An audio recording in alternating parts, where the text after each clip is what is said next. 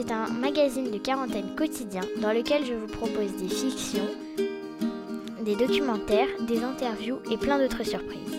Bonne écoute Je sais allumer un feu, même avec du bois trempé.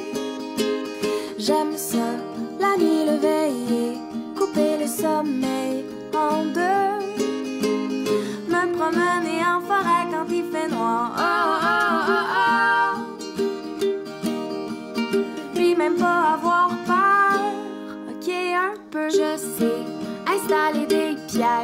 Du 12 sans trembler.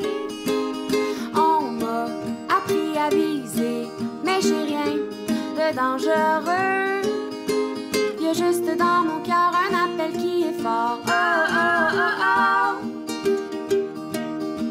De bois, de terre et d'espace pour être mieux.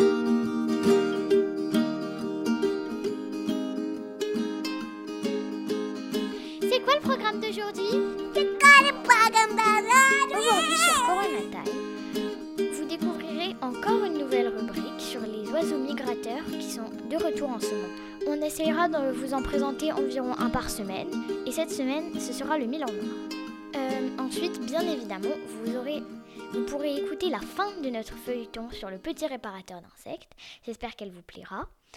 Et avant ça, quelques infos animaux. Bonne écoute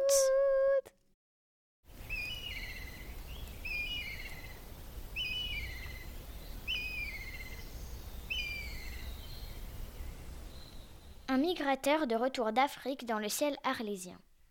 Si vous regardez à la fenêtre, vous apercevrez certainement sa silhouette caractéristique. Le milan noir est un oiseau imposant. Plus gros qu'une corneille, mais plus élégant. Il a les ailes coudées et la queue échancrée, comme en V, comme euh, une hirondelle. Il bat des ailes lentement, il plane la plupart du temps. Cela fait déjà une quinzaine de jours qu'on les a vus arriver au-dessus d'Arles. Il rentre tout droit d'Afrique, où il passe la plus grande partie de l'année. En effet, s'il niche en Europe, il n'y passe pas beaucoup plus que 4 mois de l'année. Il repart dès la fin juillet pour un long voyage périlleux jusqu'au sud du Sahara, en Côte d'Ivoire, au Burkina Faso ou au Bénin par exemple. Ce sont plus de 4000 km et plusieurs semaines de voyage qui lui seront nécessaires pour rejoindre ses quartiers d'hivernage. Mauvais chasseur, le Milan noir est un rapace charognard qui tolère bien les activités humaines lorsqu'elles lui fournissent de la nourriture facile à glaner. Animaux écrasés sur la route, poissons morts dans les cours d'eau, restes alimentaires dans les décharges à ciel ouvert, etc. Comme tous les rapaces, il est protégé, ce qui n'empêche pas qu'il soit l'objet de persécutions. Guettez-le, écoutez-le, il est revenu.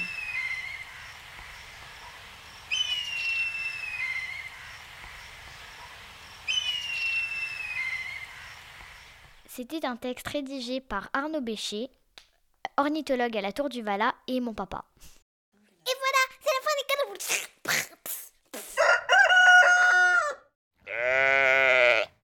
Euh, euh, Info Au cours de l'hibernation, les battements de cœur du hérisson passent de 150 à 15 battements par minute.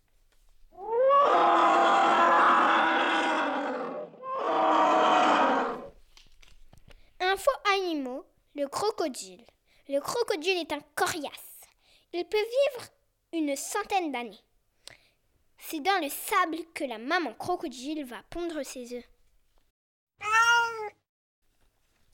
Info animaux, le renard polaire.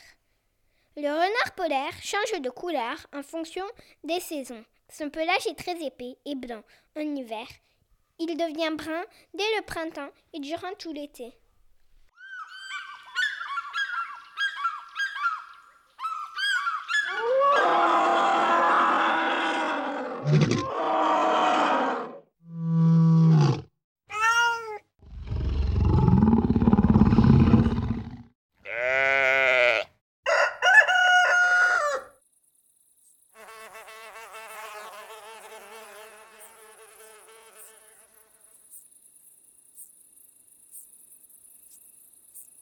Chapitre 8 Monsieur Libellule les attend sur le paillasson, les ailes complètement chiffonnées.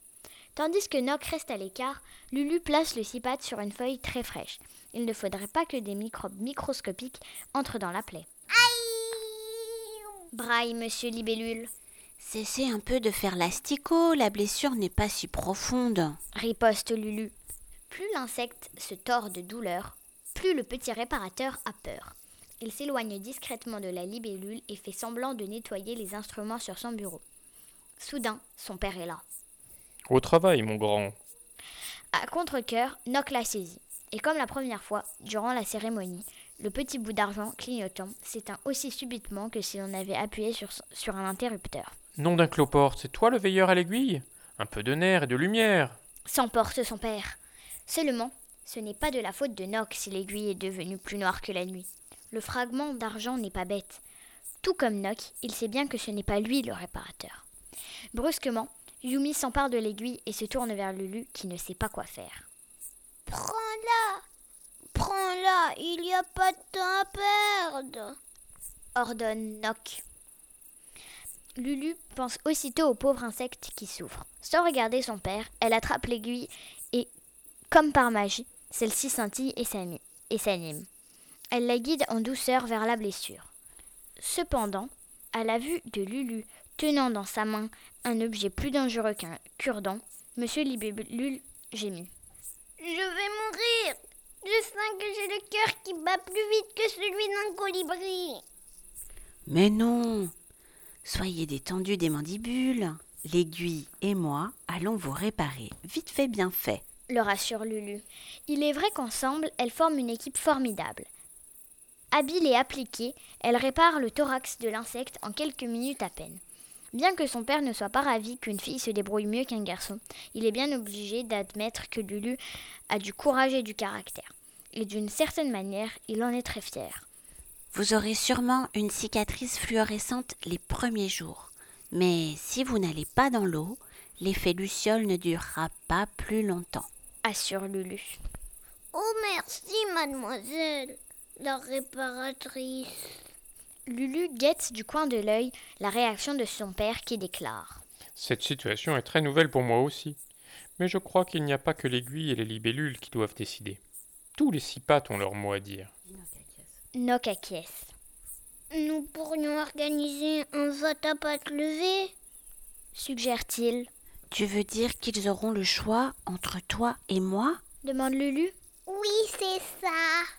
D'accord. Répond leur père. Je m'occupe du banquet.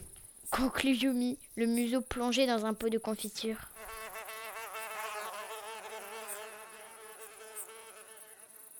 Les insectes ayant entendu parler des exploits de Lulu ont bien sûr tous voté pour elle. Coquette, la coccinelle, la première, a dressé ses pattes en sa faveur. Une fois élue, c'est officiel, Lulu est la veilleuse à l'aiguille, la gardienne du monde des pattes et des ailes, la nouvelle réparatrice du royaume des six pattes. Comme ce ne sont pas ses ancêtres qui ont choisi pour elle, les livres d'histoire seront bientôt modifiés.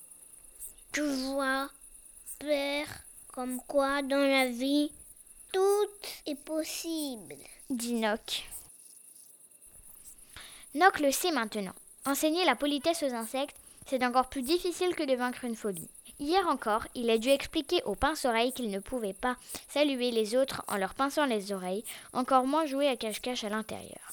Même si sa phobie n'a pas complètement disparu, Noc apprend à vivre avec, et c'est le plus important. En plus, depuis qu'il est devenu le petit professeur de lecture, il n'a presque plus besoin de frôler les carapaces. Pour ce qui est du ramassage des copies et des réunions insectes-professeurs, il laisse la tâche à quelqu'un de plus minuscule que lui, à savoir son nouvel ami, Deux Yeux le papillon, l'insecte le plus poli de la forêt.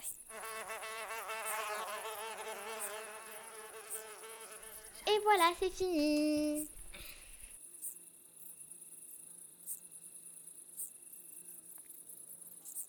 C'est la fin de Corona Time. J'espère que cette émission vous a plu.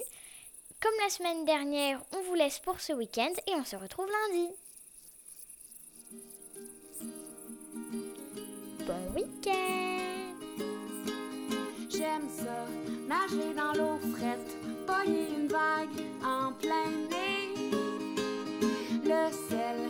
cheveux mêlés sans que tu trouves ça niaiseux.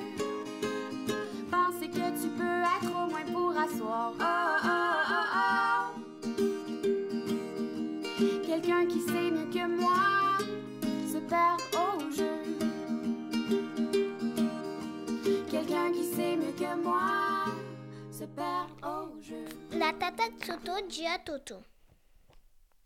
Tu n'es pas trop triste que je parte demain, Toto?